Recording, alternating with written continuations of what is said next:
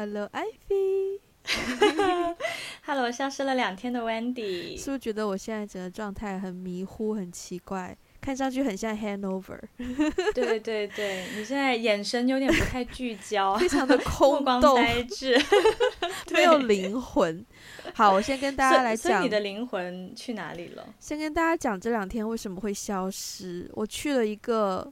岛岛、嗯、Island 岛，然后呢，嗯、我们去拍 MV。然后呢，有非常多没有下海，只有上山的部分，就是在很多大的礁石上，嗯、然后攀爬上去，然后曝晒，嗯、天空中一片云都没有。然后呢，就在那边拍 MV，、嗯、然后我们的演员更可怜，他们明明就是非常大太阳，他们还要穿秋冬的那种装束，很厚的外套，然后就拍 MV，就是风景很漂亮。然后我们去那个岛上两天，还要 camping，就是露营。嗯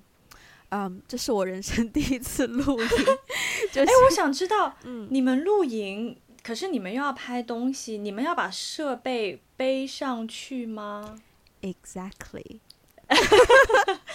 所以，oh. 哇，真的是一个很宏大的 teamwork。你想想，我们总共带了大概十五，我们设定了有十五个帐篷。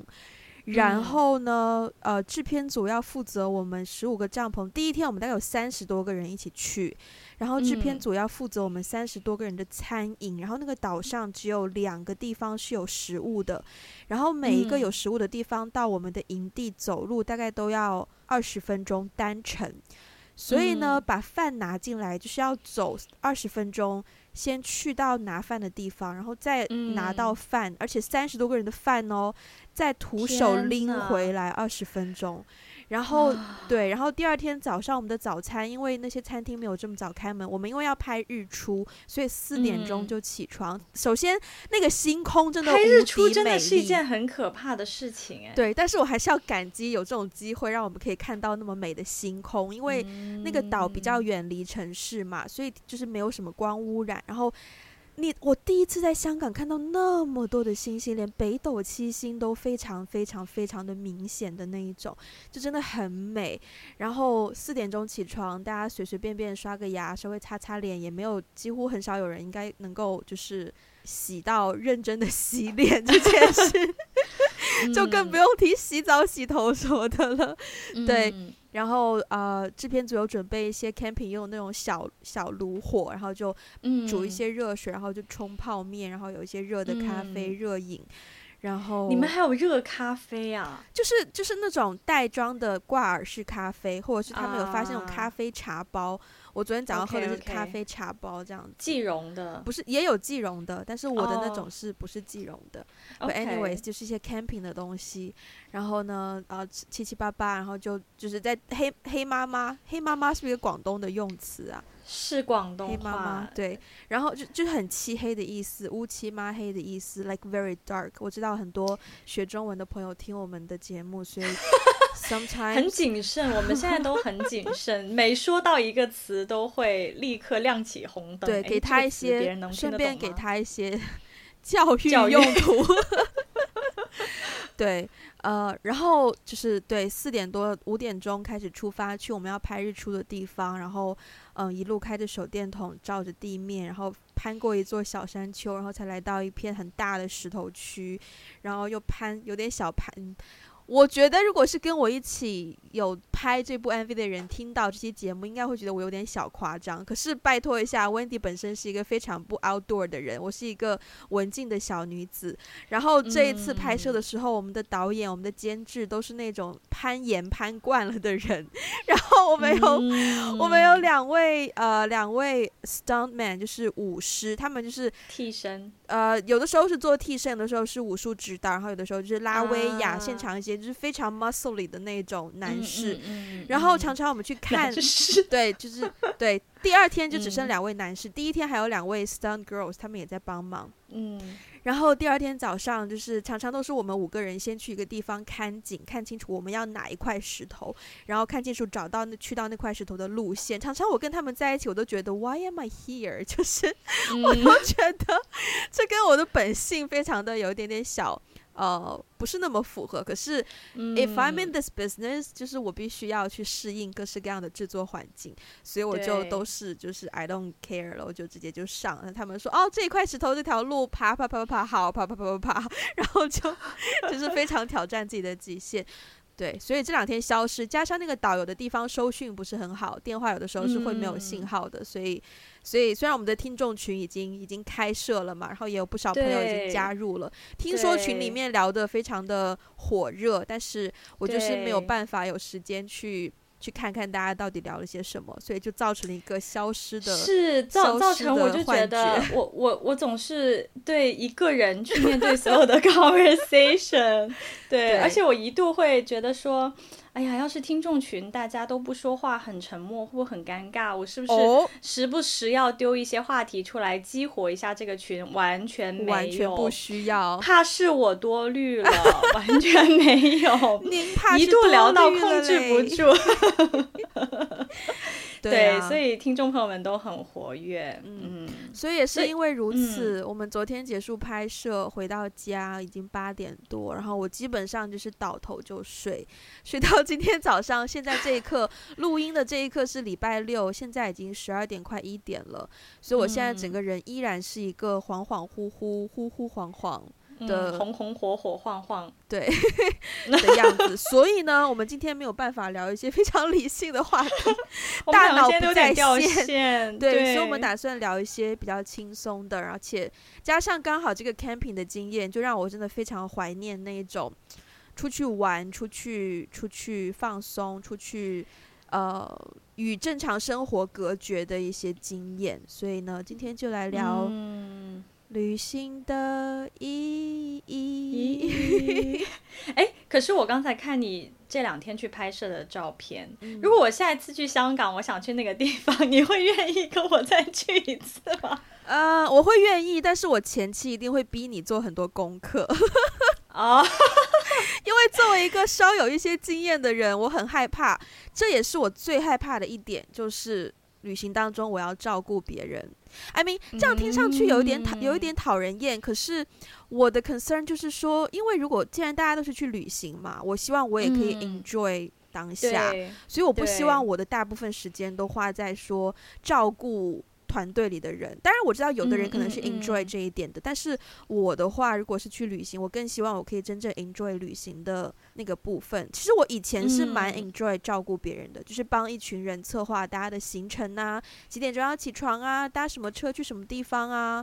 然后之前 handle 的还不错，所以就造成很多人误会我喜欢做这件事，但其实我并没有很 enjoy，嗯、对。了解，对，所以我，我其实我会逼你做很多功课，嗯。你要知道 camping 要拿什么，拿什么装备，带什么东西，会遇到什么问题，也要有一个心理准备。你放心，要走多少路，然后 blah blah blah blah blah blah。我我我不会自己一个人去的，我会带上一个 camping 很有经验的人跟我一起去，因为我也是个弱鸡。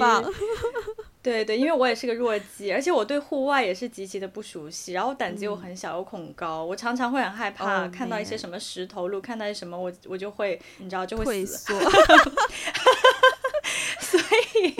对，所以，所以我我通常，你知道吗？在这点上面，我妈妈比我真的是厉害太多了。嗯，我妈妈已经就是现在已经快快六十岁，就五十五加这样。但是呢，我我印象中。我上小学开始，我妈妈就会去徒步去转山。哎、欸，我爸也是哎、欸。对呀、啊，哎，他们可以组个团，说不定有遇到过哦。有可能哦，因为我妈是个非常狂热的旅行爱好者，哦、所以之前大概在二十年前吧，就是十多二十年前，就国内关于驴友。这个 turn 刚刚开始的时候，我妈就是第一批驴友，他们就是会在网上去找，呃，有没有一起组团的驴友，然后他们会去转山。真的，我爸就是这样，他是那种会，就是今天晚上不回家，就让我留我一个人在家，就说爸爸今晚去徒步，然后他要住在外面。嗯、然后我就一个人，搞不好他没有遇到，我也是，我也是，所以我妈就是以前小时候吧，她就会去组团，跟一群驴友去什么什么转山转什么香格里拉呀，去什么腾冲、啊，她去的比较哦，腾冲，对我爸也有去腾冲，对对对对对，还有什么什么敦煌啊？哦，然后我印象最深。我爸只有在深圳范围转，可能因为毕竟不能留我一个人在家太久，所以还是要。哦，倒也是，倒也是啦。对对对，对。然后我印象比较深的是小时候还有一次，他去西藏嘛，然后他都是那种那个时候西藏西藏还没有很完善的旅游路线被开发出来，嗯，然后他就跟一群驴友呢去去西藏去去去旅游徒步，就是自驾游。那个时候自驾游刚刚开始流行的，然后他晚上打电话就会跟我说。那个时候我房间贴了一张中国地图，嗯，然后呢，他就会跟我说：“妈妈今天呢从哪里走到了哪里？”然后我就在地图上面描他的那个 徒步路线，嗯，对。但是我我我现在长大了以后发现我妈蛮猛的，我完全不是这个路数，哎，我旅游完全徒不了步。哎，为什么这些基因没有留没有遗传到我们身上啊？奇怪，不知道哎、欸。其实 我也很疑惑。其实说句实在话，通过这一次 camping，我发现其实我会喜欢这件事，就是去大自然有一点点小探险的感觉。嗯、可是我同时也发现，在体力方面，在体能方面，我真的跟不上。就是可能平时做运动太少，然后然后腹肌不够有力，核心肌群不够有力，所以真的是真的。我到现在这一刻，我现在全身都在酸痛，每一次酸痛我都不知道这个部位是哪里 在酸痛，我只知道我在酸痛。可是我觉得，因为你那一些路线，像比如说攀石头，爬到一个石头上，那个那个那个那个 view，那个风景真的是你不你不走过那个路线，你是不会感受到那个。就是 moment，包括我们拍日出日落，嗯、就是看到一路看到那个天是黑的，然后那个太阳就慢慢慢慢慢慢慢慢慢慢慢慢升起来，包括落下去也是慢慢慢慢慢慢慢慢落下去，就是 那种跟大自然的融合的感觉，我真的觉得哇哦，like, 嗯，哇哦，对，我其实是蛮蛮希望自己未来可以。体能上就是稍微有多一点这种 outdoor experience，、嗯、然后体能上可以稍微跟得上去，更加亲近大自然。我其实我是渴望自己成为那样子的人，嗯、但是呢，遗憾的是 对，遗憾的是到目前为止，我都没有经历过那种如此 hardcore 的旅行经历耶。Uh、嗯，我的旅行经历都还是挺嗯。Chill 啊，嗯，而且我我本身也比较喜欢人文多一点的地方，所以我喜欢去的地方其实也都是嗯比较有更多人文的东西可以去探索。嗯嗯，说到你，哎、欸，你说，你刚刚说到这个 hardcore，我其实都没有想到 hardcore 这个词，但既然提到这个 hardcore，我想到其实我大部分旅行经验也没有很 hardcore，嗯。嗯，这一次算是有一丢丢 hardcore 啊，哦，必须要分享。有一次呢，其实这一次拍摄之前，我导演跟我讲说，我们这一次出去拍这个 MV 呢，是想要给大家一个 retreat 的氛围，就是比较休闲。对我。我其实很难理解这种叫 retreat。没有，我们出发之前就是想说，想要你可以真的是亲近大自然，放松身心，然后去聆听大自然的声音，感受大自然的那种 peacefulness。我们出发前真的是这样讲的，嗯、包括这条 MV 的一些 concept 也是想要这样子的。然后我就想到我之前有一次 retreat 的经验，那一次我觉得之所以比较轻松，是因为我们呃在一个村庄住了有三两个晚上吧。一个晚上还是两个晚上，嗯、然后第二天没有说要那么早起床去赶日出，但是也是在大概五点四点半五点就起床了，然后去到那一片地区的一个小码头，然后小码头就就有就海浪拍着沙滩，然后呢就会有两三只野狗，那个村庄有很多只狗，然后晚上呢，嗯、呃。那天晚上我觉得非常的温馨，就是我一个人坐在村子门口，因为那个村里面电话是完全没有信号的，只有在村门口会有偶尔会有一格的信号，嗯、所以我就去村门口想要去试试看用一下电话这样子，我就坐在村门口，然后大概十多只狗就陪在我身边。我觉得非常有安全感，哦、对，嗯、而且我觉得更加有安全感的是，就是，呃，我们有几个小伙伴，他们去到村的外面去，去，去走一走嘛，然后等到大概比较晚，他们回来的时候呢，就会有一些灯光出现嘛，然后我们那些我身边的狗呢，就好像。感觉到有人要来到村庄，就开始提高警觉，就对着远方开始 barking，就是开始、嗯、开始叫。然后我当时就觉得，哦，你们是在保护我吧？可能是我自作多情，啊、但是我就觉得，对这些狗狗就好像有真的有那种保护那个村小村子的感觉。然后直到远方的人走近，嗯、他们发现是哦，原来今天白天已经出现过的人，他们才慢慢平静下来。然后就对，然后第二天早上我们就去到那个。嗯小码头，然后呢，我就看着那个海浪就一层一层这样扑过来，然后有两三只狗跟过去，他们就在比较浅滩的地方就走来走去，走来走去，然后稍微有点玩水啊，想要抓，可能海里面有一些小小的鱼啊，或是贝壳类啊什么的，然后那个画面就让我觉得非常非常的平静。对，所以我我那一次拍了一张，就是日出的时候，一只狗在那个码头边的照片。那张照片到现在都还是我 Facebook 的那个 cover photo，就是那个 peacefulness，我真的永远不能忘记。所以，当我们导演说这次拍摄是一个 retreat 的时候，那才是我想象的画面。对，他们的我知道了，就是导演说的 peacefulness 是你要边攀爬就边做运动。感受的那种 peacefulness，你感受的 peacefulness 是我就躺着。啊，对。嗯、But anyways，那一次可能也有点 hardcore，因为那一次去那个村庄里面，我们也是要爬山走大概一个小时才能够进到那个村子里面，因为它比较、嗯、比较偏僻嘛，然后也没有什么真认真的交通工具可以进去。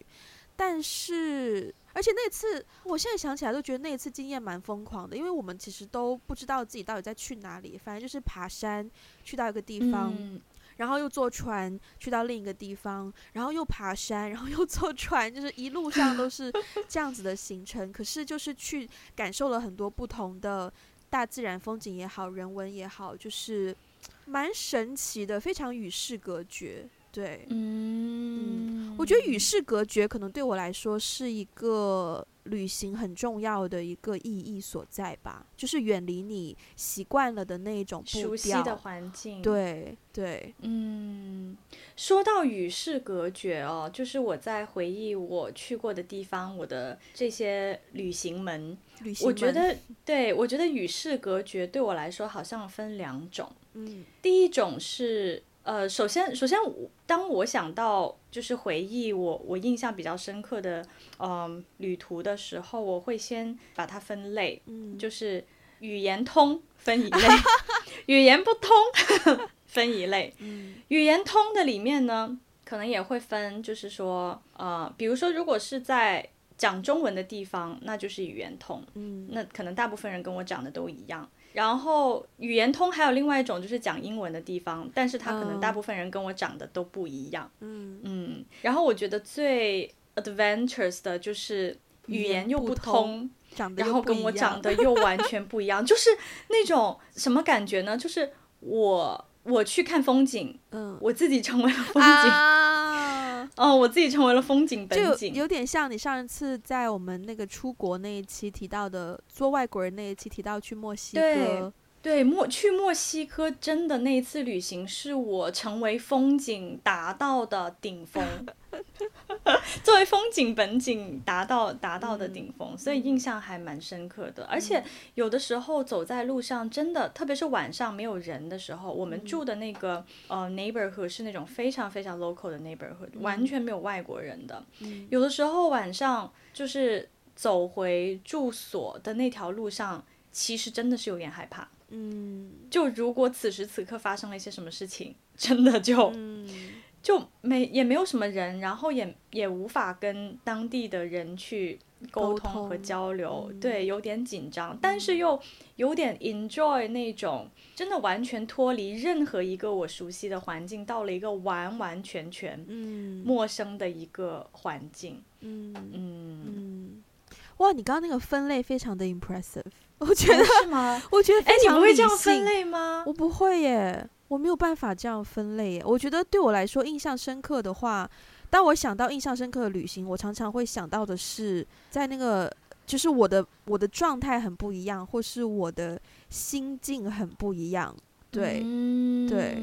我从来没有想过这样的分类耶。因为我在想，就是比如说现在别人问我说：“你下一个最想去的地方是哪里？”嗯，我下一个最想去的地方，看我的目的是什么。如果我的目的是想要完全的放松，我会选择去一个说英语的地方。嗯嗯，因为呢，我可以沟通，但是同时我不熟悉。就我可以逃离我现在生活的这个熟悉的环境，嗯、但是我又不至于就是很 lost，我还是可以沟通。可是如果去一个我连语言都 说不通的地方，那个对我来说还是蛮紧张的，就是我的神经还是会保持一定程度的紧紧紧绷，因为我要去 plan 说，如果这个突发事情发生怎么办？我要去做很多很多的准备预备工作嘛，就使得我没有办法完完全全的放松下来。可是，可是，其实我还蛮 enjoy 在旅行当中遇到各种问题。我觉得我是一个受虐心态很强的人，就是我每一次跟别人讲起一些旅行趣事或怎么样，我一定会提到一件事，就是其实如果有很多就是穿越时区、跨时区旅行的人，应该多多少少会 either 自己的朋友遇到，或者自己可能经历过的一件事，就是那个十二点的机票买错了。你懂我的意思吗？就是 OK，呃，我那一次呢，嗯、我那我有点预感会听到一个故事。对，对，对，我那一次呢要去一个叫做 Saint Kitts and Nevis 的一个岛屿，这个岛是在加勒比海的一个小岛。然后呢，嗯、我的出发是从香港，呃，第一班飞机飞去 Los Angeles。然后再从 Los Angeles 飞去迈阿密，然后再从迈阿密飞去 Saint Kitts 的机场。好，嗯、第一班去 Los Angeles 没有问题。然后我爸给我买的机票，所以呢，嗯、就是呃 Los Angeles 当天晚上大概十二点到，然后第二天早上是五点钟的飞机，所以只有五个小时。嗯、所以应该也是很多人有过类似的经验，就是睡机场，在机场过夜。嗯，OK，我觉得 I'm so excited，就是我终于也要有睡机场这样的经验了。我当时是抱着这样的心态去的。嗯、然后好睡机场，然后机场。到了机场啊，十二点下飞机，拿好行李就找一个比较人少的地方，然后又比较有照明的地方，觉得不会太危险的地方就睡。然后呢，到第二天早上五点钟我就去办 check in。然后呢，我在那个自动的机器想要 check in 我的行李，就发现哎，怎么都怎么都 check in 不了。然后我就去柜台，然后去柜台给那个人我的 passport，然后就跟他说我要 check in。他就说，嗯，Your flight is not today。然后我当时最害怕的事情是，Oh my God，他不会是昨天就已经飞了吧？因为买错机票嘛，十二、嗯、点的机，嗯、那个十二点的问题。嗯、然后呢，他跟我说、嗯、，It's tomorrow morning。然后呢，嗯、我当时的心情是说，哦，所以我在机场白睡了五个小时吗？嗯。然后当下就只能立刻重新找一个酒店，然后稍微安顿一下，然后。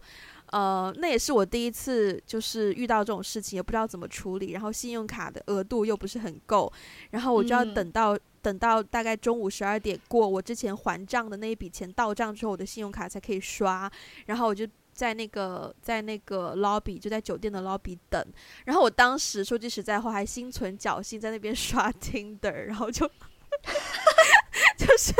不知道会不会遇到一个人可以收留我一个晚上，我就不用花酒店的钱。大家不要模仿这种行为，千万不要，千万不要。有有点有点有点危险，很危险。对，万一被骗了怎么办？对对。然后终于就是信用卡成功刷到，而且那天那个柜台也很 sweet。但你倒是很聪明哎，就是如果我在你的这个情景下，我根本完全不会想到这一招。啊、呃，然后那个柜台也很 sweet，就是看到我很可怜，就是要等到下午才可以 check in，然后他就给了我一张那个酒店的餐券，就说你要吃饭，你可以去那边吃，反正我知道你要住我的酒店了，blah、嗯、blah blah。就是我觉得也要遇到一些问题才能够增加你的旅行经验吧，所以 overall 那一次我还蛮，嗯、我觉得蛮印象深刻的。对，嗯、虽然它不是一个很 smooth 的一个旅行经验，但是，对但是我觉得是一个很有趣的、很有趣的经验，是很有趣。嗯，嗯对呀、啊，而且让你让你 fully explore 机场啊、酒店啊，大家种大家都说 Los Angeles 的机场很无聊，我只能说认真。就是 Los Angeles 的机场真的很无聊，嗯，就是也没有什么 duty free shopping area，然后也没有什么就是 bookstore 什么几乎都没有，连餐厅都没有几间，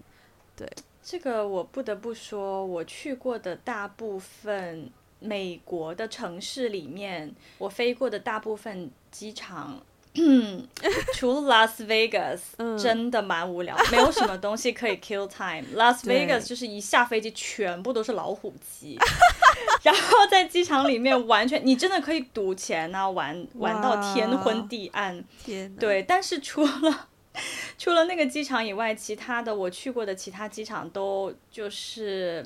你顶多就是吃点东西，啊、没没有什么别的可以做了。呀，Yeah, 嗯，这样子我才发现中国大陆很多机场还蛮有趣的耶。我曾经在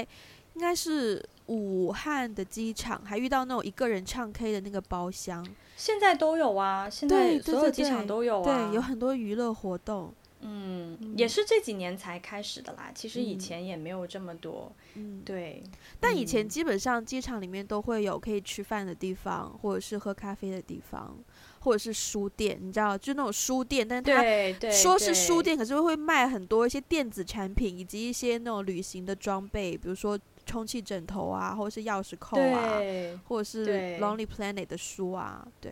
对都会有很多那种地方。其实我还蛮喜欢机场这个地方的，诶诶，但是是但是可能是亚洲的机场，因为其他地方的机场确实没有这么多。娱乐也好，或是让你休闲的地方也好，嗯、我听说新加坡的机场有电影院。哇哦，这个让我还蛮 impressive 的。就是 overall，好像我觉得在亚洲的机场都，如果它服务做得很好的话，那真的是很好。香港机场好像也有电影院，我不知道是在机场本场还是机场附近，哦、但是对，好像是有电影院的。香港机场还蛮棒的，嗯、很大。然后、嗯、我也很喜欢香港机场，对对对对，也蛮好逛的。哦，说句实在话，香港机场的 duty free shop 真的是很好逛。嗯嗯，认证对，check，对对对对对。嗯嗯，你还有什么印象深刻的旅行经验吗？我印象深刻的旅行经验其实非常多哎，就是我第一次玩的很嗨很嗨，是高中毕业的时候，我们。嗯，那四位仙女嘛，就之前节目里面有讲到过。四仙女，yes。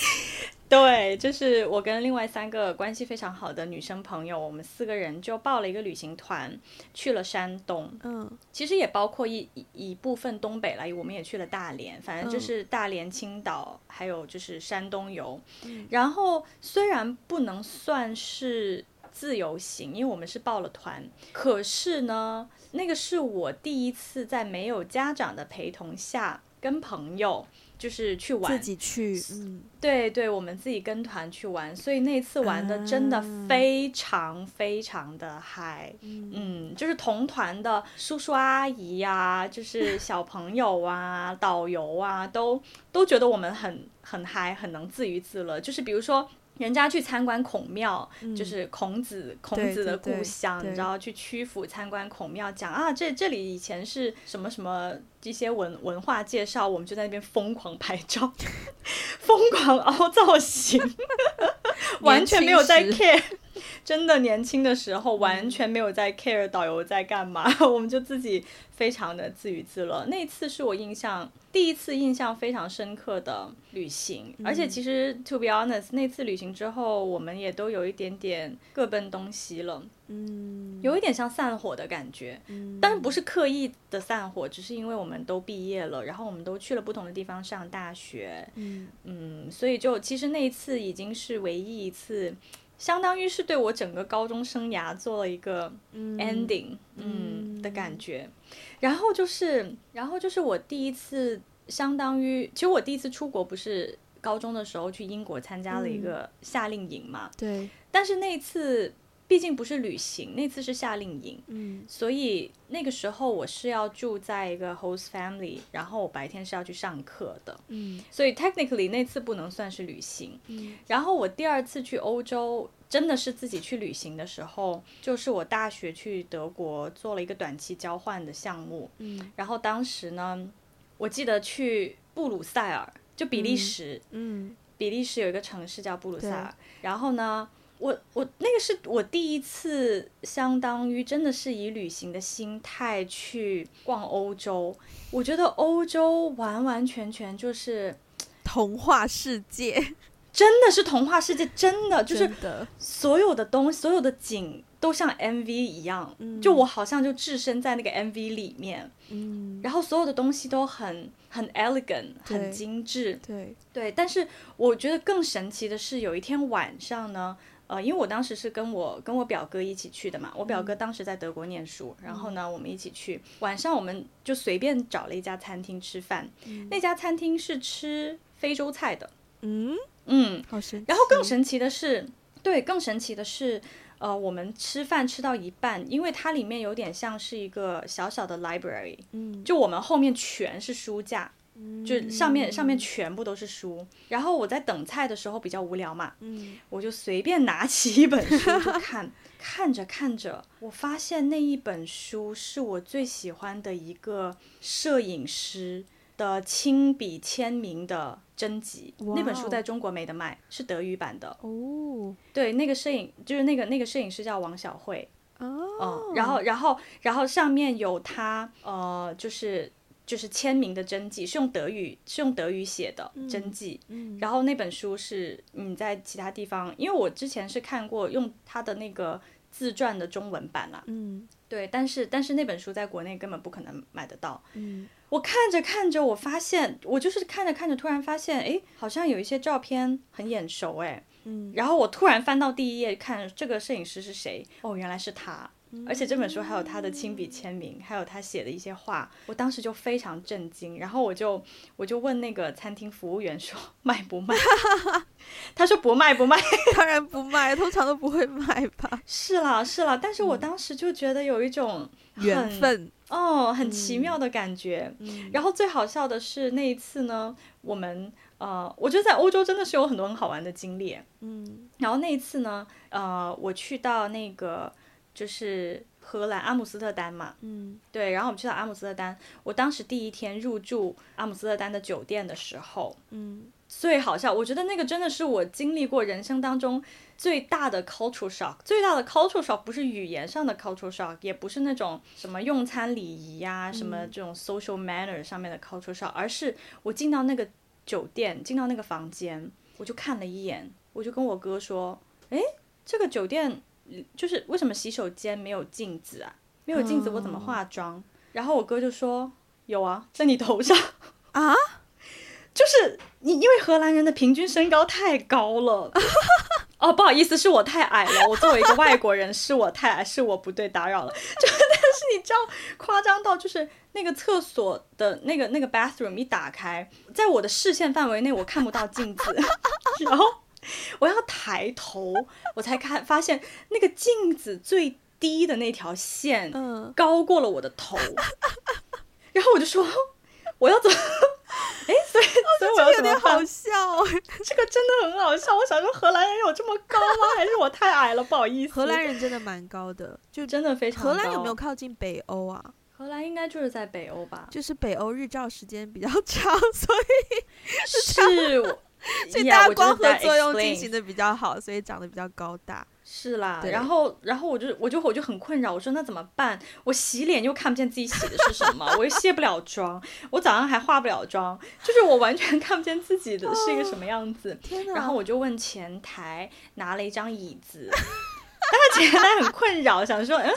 要椅子干什么？然后就搬了一张椅子进房间，我就是踩在椅子上进行了我的全部洗脸、化妆、洗脸、卸妆、化妆。哦，这个是一个非常有画面感的，就是很幽默的场景哎。为什么？就是为什么没有人把这种设置拍成电影？我觉得很好笑。我觉得完全可以给你这个灵感呢。你以后拍电影也可以把这个东西拍进去。真的，我。我人生当中第一次感觉到，就是我跟你说，语言根本就不是真正的 culture shock，根本就不是。包括我在德国上上那个语言课的时候，有一天我先到了，到了以后我就发现，哎呀，这个 教室好冷啊！当时只有我跟老师两个人，然后我就说啊，好冷啊！然后我就自己起身去想要关窗。嗯，我跟你说，那个窗户的 gap 大到我的手根本 reach 不到，我要是再 reach 我就要掉下去。然后我就，我就很努力的在尝试，然后当时老师看不下去，他就走过来，就是说，哎，我来帮你。大概意思，其实老老师的意思可能就是想说，嗯，我不记得他当时说了一句什么话，反正大概意思就是说，哎呀，女女生你想要做做一些什么事情，你就要自己做。但是我想说，我不是不想自己做，我是做不到啊，大哥 大姐，我是 physically 做不到，我 physically disabled，对。所以我去欧洲，对呀，所以我去包包括当时当时还去了柏林，然后还去夜店，嗯嗯，然后年轻嘛，年轻人 就是晚上晚上去夜店的时候，我完全看不见 DJ，我完全看不见到底是什么人什么东西在那个舞台上面，因为我完全被遮住，完全被挡住了，嗯，所以其实我我对于欧洲的印象就是。我不知道这几年会有有更多的移民进入欧洲，会不会使得这个 情况有所改善？但是，但是我以前去欧洲旅游的时候，嗯、我最大的印象根本就不是语言问题，而是我觉得自己是一个是身高问题。呀，我觉得聊到这里，大家应该很好奇，艾菲到底有多高？也没有很矮了，也就一米三而已啦。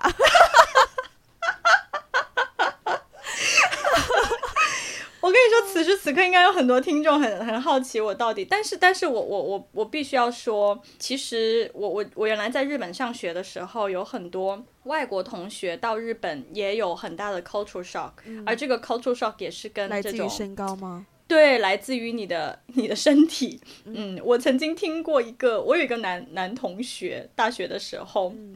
我我曾经听过，就是说他上厕所的时候关不了门。为什么？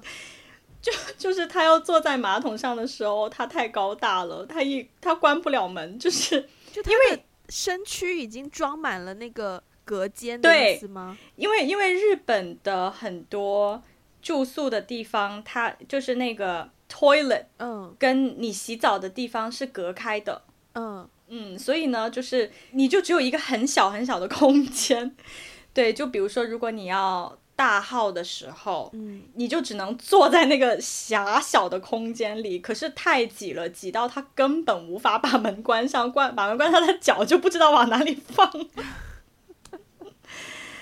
对，我觉得旅行过程当中就是会遇到很多这这种蛮有意思的、意想不到的趣事。但我觉得这其实某种程度上真的就是我们所谓的呃拓充我们的视野的一个方式。因为你没有体验过，当你作为一个呃双引号所谓异类的时候，对，你别人的生活习惯跟你本身有太多不一样，你会你才能够感受到那种就是。差异给你带来的不便或者是困扰，然后当你经历过一次之后，嗯，你在下一次遇到类似的情况，你才可以比较站在别人的立场去想整件事情给大家带来的体验到底如何。所以我觉得是对于每一个人成长当中都非常。重要的一个经验，我不敢想象此刻我居然可以如此的理性来组织我的语言，就是我的对于一个 hangover，对，对于一个 hangover 的人来说好厉害，我的 神经好像突然间恢复了一样，Yeah，嗯，哎，那所以你在旅行的过程当中，你有遇到过让你觉得特别惊险或者是特别特别难忘的事情吗？呃。其实前面讲过的，我觉得我不知道是因为我我有的时候已经很难定义旅行这件事情了，因为常常因为工作或是因为呃，就是家庭会去到一些不同的地方，可能是跟这一帮人去玩，或是跟那一帮人去什么什么，所以我蛮难去定义到底什么是旅行。但是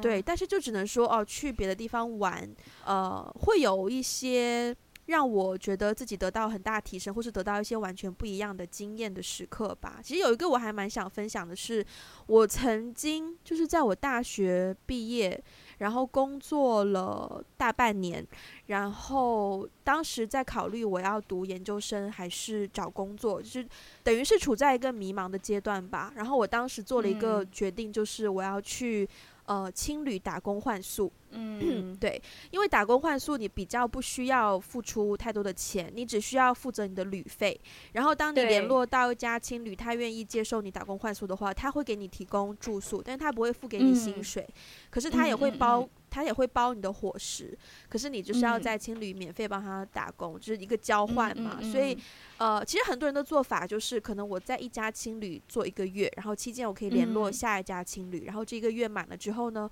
我就再去下一个青旅，再去继续的打工换宿。我当时很想要尝试这种方式，所以我联络了第一家，然后是在成都的一个青旅。然后我就去一个小院，嗯、他们的青旅是一个小院子，然后一小栋楼。然后呢，我就去帮他们早上呃比较早起打扫一下院子，浇浇花，擦擦桌子，然后就去买菜，然后回来做饭，然后做午饭。然后下午就比较轻松，然后晚上再做午饭，然后第二天早上又再就是重复这样的工作。就其实，呃，所以是说下午以及晚上吃完饭之后，我也有时间可以去逛一逛这个城市啊，然后去一些不同的地方啊，做自己想要做的事情啊，我觉得是蛮 chill 的一个。一个东西，而且同时你在青旅里面，你真的是可以接触到各式各样的，然后来自不同地方的人，嗯、而且愿意住青旅的人，很多人也都会愿意聊天嘛。所以，虽然说我是一个内向的人，可是在那个环境中，也会有很多不同的人要找对象聊天，所以他们也会跟我聊天这样子。嗯、所以，嗯，嗯，对我来说也可以认识到不同的人。很可惜，也不能叫很可惜，但就是我第一间青旅才做了两个礼拜，我就确定说我要回香港。呃，有一个面试，所以我在那边只有待三个礼拜，我就走了，就没有再继续那样子的行程。嗯、可是我还蛮喜欢那一段经验的，就是你其实没有太多的思想负担，嗯、然后虽然你没有很多收入，可是你的生活也是有被 cover 到。所以，嗯、对，是一个蛮有趣的、蛮有趣的经验。所以你说这种经验可以称之为旅行吗？我又觉得它好像不完全是旅行。啊、对它，我觉得它可能不太符合大家平常想象中的那种旅行。对，但是我觉得它也可以是旅行的其中一种方式吧。对，嗯，因为其实现在也蛮多人流行去呃打工，叫什么打工旅行。对对对、嗯、对，那你在过程中有遇到什么很有趣的人吗？嗯，我有认识一个好朋友，对，嗯、然后那个朋友他是那个青旅的老板的朋友，然后他是成都人，嗯、他是一个 local。然后他有一天是忘记带钥匙，然后他爸妈都出去打麻将了，然后那天 晚上不回家，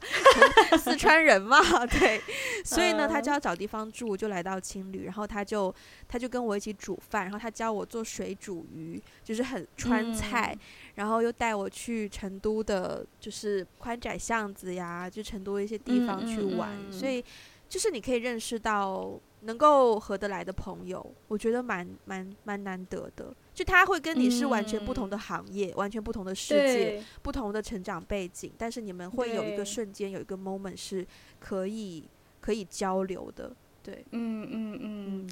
哎，你这么一说，我也想到我在就是大学的时候，不是去西安做义工嘛？嗯、然后在西安。我我自己做完义工了以后，我大概还空出来一个多星期，然后我就找了一个青旅，嗯，就在青旅上面住下来。我真的，因为我当时住的还是男女混宿，嗯，所以其实每天都会搬进来不同的新的人。嗯，我觉得跟不同的人聊天这个过程真的还蛮有趣的。嗯，而且当时我印象很深刻的是，就是有一天。我自己去去呃西安有一个回民街吧，嗯，然后我去回民街吃东西，就是拼桌嘛，然后跟我拼到一个桌的是，就坐在我对面也是一个女生，她也是自己一个人，嗯，然后我们就聊起来了，聊着聊着呢，她就说她刚刚从西藏回来，然后我就说哦，听说去西藏的人不是失恋就是失业。你是吃什么？对，然后我们就开始聊起来，后来就聊得还挺开心的。然后之后两三天我们有一起玩，嗯，而且呢，再过了。一两年以后，他是他是成都人，嗯，对，过了一两年以后，我去四川旅行，也是去成都，也是住在一个青旅，我还有联系他，嗯，然后他有带我逛成都当地的一些小店啊，请我吃东西啊，嗯，我觉得在旅途过程当中认识的人还蛮还蛮有趣的，嗯，嗯，我觉得这种关系很神奇。总而言之，嗯，嗯，是的，是的。你刚刚讲到西藏，嗯，你有去过西藏吗？我没有，但是我非常 想要去。我也没有去过，可是最近有人邀约我去西藏的那个人是我妈，我妈就突然跟我说，哦，突然间很想跟我去西藏，然后我就回她说，我说通常去西藏的人都是要找寻自我，我就问我妈说，你也需要找寻自我吗？嗯。最近我妈也给我发了一个就是公众号的文章，说有一个西藏的环保之旅，问我有没有兴趣。我们可以组一个母女团，组组团呢，组团呢，一起去捡捡垃圾之类的。嗯嗯嗯，好像我们的时间也差不多了。嗯，是的呢。哎呀，但是我突然还还想分享我去马来西亚的。来来来。对，因为你不是我，我看到你，你写了一个马来西亚潜水呀。哦，对，所以，所以你那次去马来西亚的感受如何？那个，我那时候是在马来西亚拍戏嘛，然后拍完戏就留了大概十来天在那边玩，然后就有朋友带我四处去玩，然后包括我们去一个叫做刁曼岛，应该没记错，嗯，去拿潜水执照。然后那次整个体验很神奇，嗯，因为我本身，as I said before，我也不是一个非常 outdoor 的人，所以当时就是一鼓作气，就干脆报了名，说好啊，潜就潜啊，反正我也不会游泳，但是他们都说 OK，那我就去。然后就也是呃，先开车到一个地方，然后把车停在那边，然后再坐船，拿着行李坐船到那个岛，然后到岛了之后呢，再办住宿，然后再去潜水教练那边呃填资料，然后拿教材，然后。我不知道为什么当时就直接用英文就选了一个英文的教材，所以所以到现在大家就是在说潜水的一些术语的时候，我只知道英文的那个词是什么，uh, 我不知道那个中文的词什么是对。Uh, 然后因为潜水大概两三三四天吧，然后每天就会安排你可能有一次或两次。呃，要么就是去海中间潜，要么就是从岸边下去潜之类的，然后就是非常亲近大自然。嗯、然后，呃，你在那个环境当中，你所考虑的事情，真的跟你在城市考虑的事情不一样。就是你根本没有心思去想说，我今天洗头发要不要用护发素，或是我今天洗头要用哪一款洗发水，就是你不会有这样的想法。有东西给你洗，你就已经很满足了。你所考虑的，真的就是一些很 basic 的一些 physical 的东西，比如说下水水温会不会太冷，然后在水下要可以泡多久时间，你的氧气够你泡多久，然后你上来之后东西很重，然后你的体能，然后你需要一些食物，你需要果腹，然后。对，但是那个感觉，我觉得那可能是我第一次如此之亲近大自然吧。嗯，而且是如此之，也不能叫 intense，但是就是很有目的性，因为你必须要拿到那个执照嘛，就比较有目的性的去安排了一些 schedule，然后又是一个有点小挑战性的东西，因为我本身不会游泳，然后。但是完了之后，我发现我还蛮 enjoy 那个过程的，就是带一点挑战性，嗯、同时又很亲近大自然。而且在潜水的时候，因为你在水中，我觉得我喜欢潜水的一点就是在水中你不需要讲太多话，是因为你不能讲话，所以你就是你在水下听到的声音就是海水。流过的声音，以及你自己咬着那个呼吸器，然后你自己呼吸的节奏的声音，嗯嗯嗯、整个人是必须要非常的平静。我觉得潜水是一项很适合内向者的活动，对，因为你必须要很 take care of yourself，然后每一个人都需要 take care of themselves，所以不会有太多的那种呃。彼此之间无无意义的交流，就是大家都在自己的那个、嗯、那个那个节奏里面，你要一定要抓到自己的节奏。嗯嗯嗯、所以，对我很喜欢潜水这一项这一项活动。嗯，Yeah.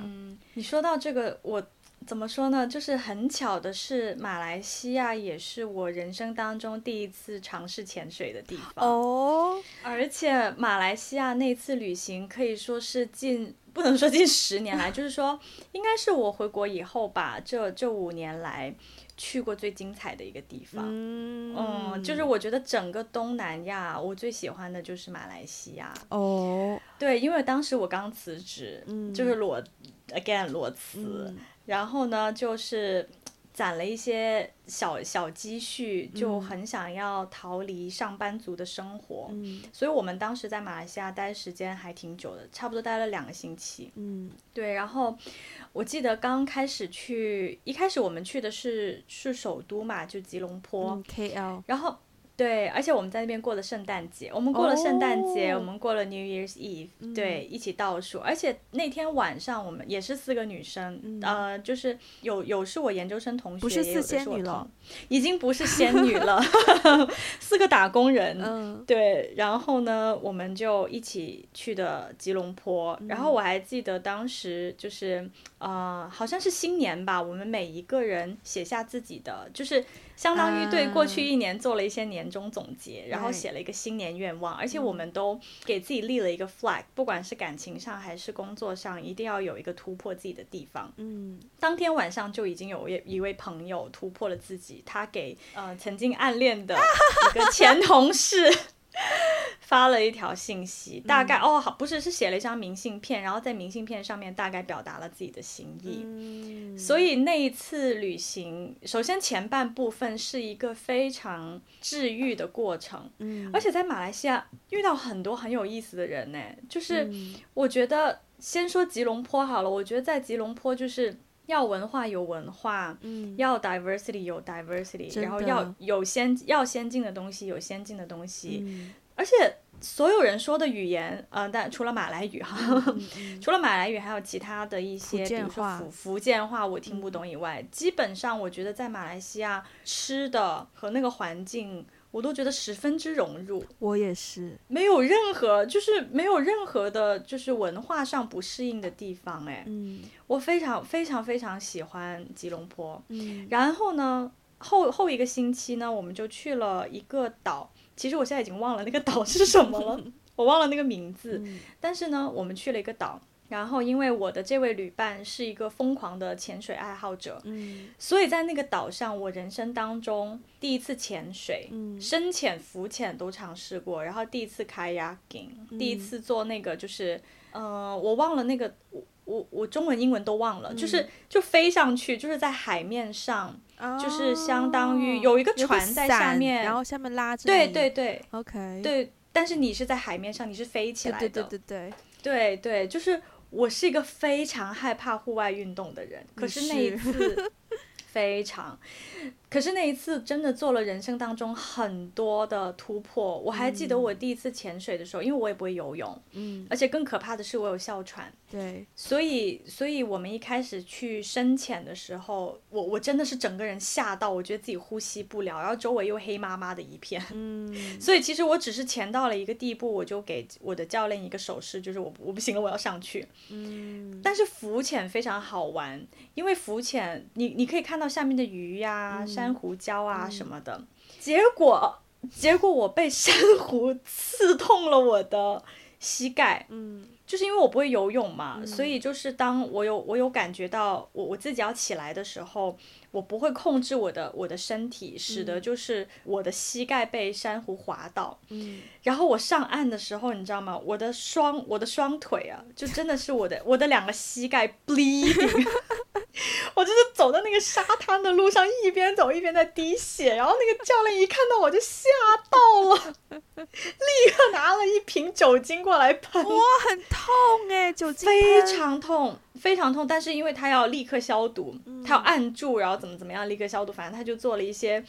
呃、嗯、类似程序之类的。后来我从马来西亚回来以后，一直到现在，我的膝盖上面还是有疤痕。哦就是就是那次被珊瑚刮伤的，可是我还蛮喜欢我的那两个疤痕的，因为因为我觉得它是一个，没错没错，它是一个我突破自己的记号。对，嗯，哎，所以在马来西亚的那个旅旅程，真的我非常，我到。到目前为止，我还非常的希望可以有机会重温，嗯、心之向往。我希望我的每一次旅旅旅旅行都可以像上次去马来西亚一样，有一些突破，但是又不会说是太 overwhelming 的突破。对、嗯、对，是的。哎，可惜我膝盖上的标记都是一些不小心滑倒之后留下来的，留下来的伤痕实在是惨不忍睹。嗯，也是，也是一些，嗯，也是一些。重要的记号了，就是别人问，哎、欸，你膝盖上是怎么回事？然后说，哦，是踩到塑料袋滑倒的，就会觉得，就会觉得非常丢脸，你知道？嗯，而且还是在哪条街？嗯，好，那我们今天的时间也差不多了，所以今天就是一个非常之。轻松，然后分享一些关于旅行的事情。坦白说，我现在都不敢奢望我下一次旅行是什么时候，因为这个 pandemic 还是在蔓延，还没有一个非常明确什么时候可以恢复正常旅行的时间。但是我相信，当这个格局就是有一定改善的话，一定会。引来一股那个叫什么报复性旅行消费的风潮，嗯、对，会，对对，但是同时也可以让我们去就是发现以及开拓说我们现在所在的城市，然后嗯有一些有趣的地方，比如说这次 camping 就是让我有有有见到香港的另一面，我觉得还蛮嗯。经验也还蛮蛮珍贵的，Yeah，嗯，好。那我们今天的时间就到这边。如果你喜欢我们的节目的话呢，呃，首先加入我们的听众群，呃，这个二维码会摆在我们的 social media，也就是 Instagram 还有微博的账号上面。然后你搜索“打个电话给你 Podcast”，应该都可以找得到。那如果想要给我们一些实质性的支持的话呢，可以去爱发电还有 Patreon，然后也可以登录我们的博客 WeGotAblog.com。呃，上面会有我们的一些写的文章，以及你也可以在上面发邮件给我们。就如果你有一些比较比较 personal，或者是比较不想要分享给太多人的留言，你可以在那上面发给我们。嗯，然后喜欢的话呢，不要忘记呃，如果你是用 Apple Podcast 收听，可以去上面给一个评价，给一些留下一些评语，因为 Apple Podcast 是对所有 Podcast 来说非常重要的一个指标。对，当然我们也是希望自己的 Podcast 可以越做越好，对不对？好，嗯，那我们今天就到这边啦，下次再见，拜拜，拜拜。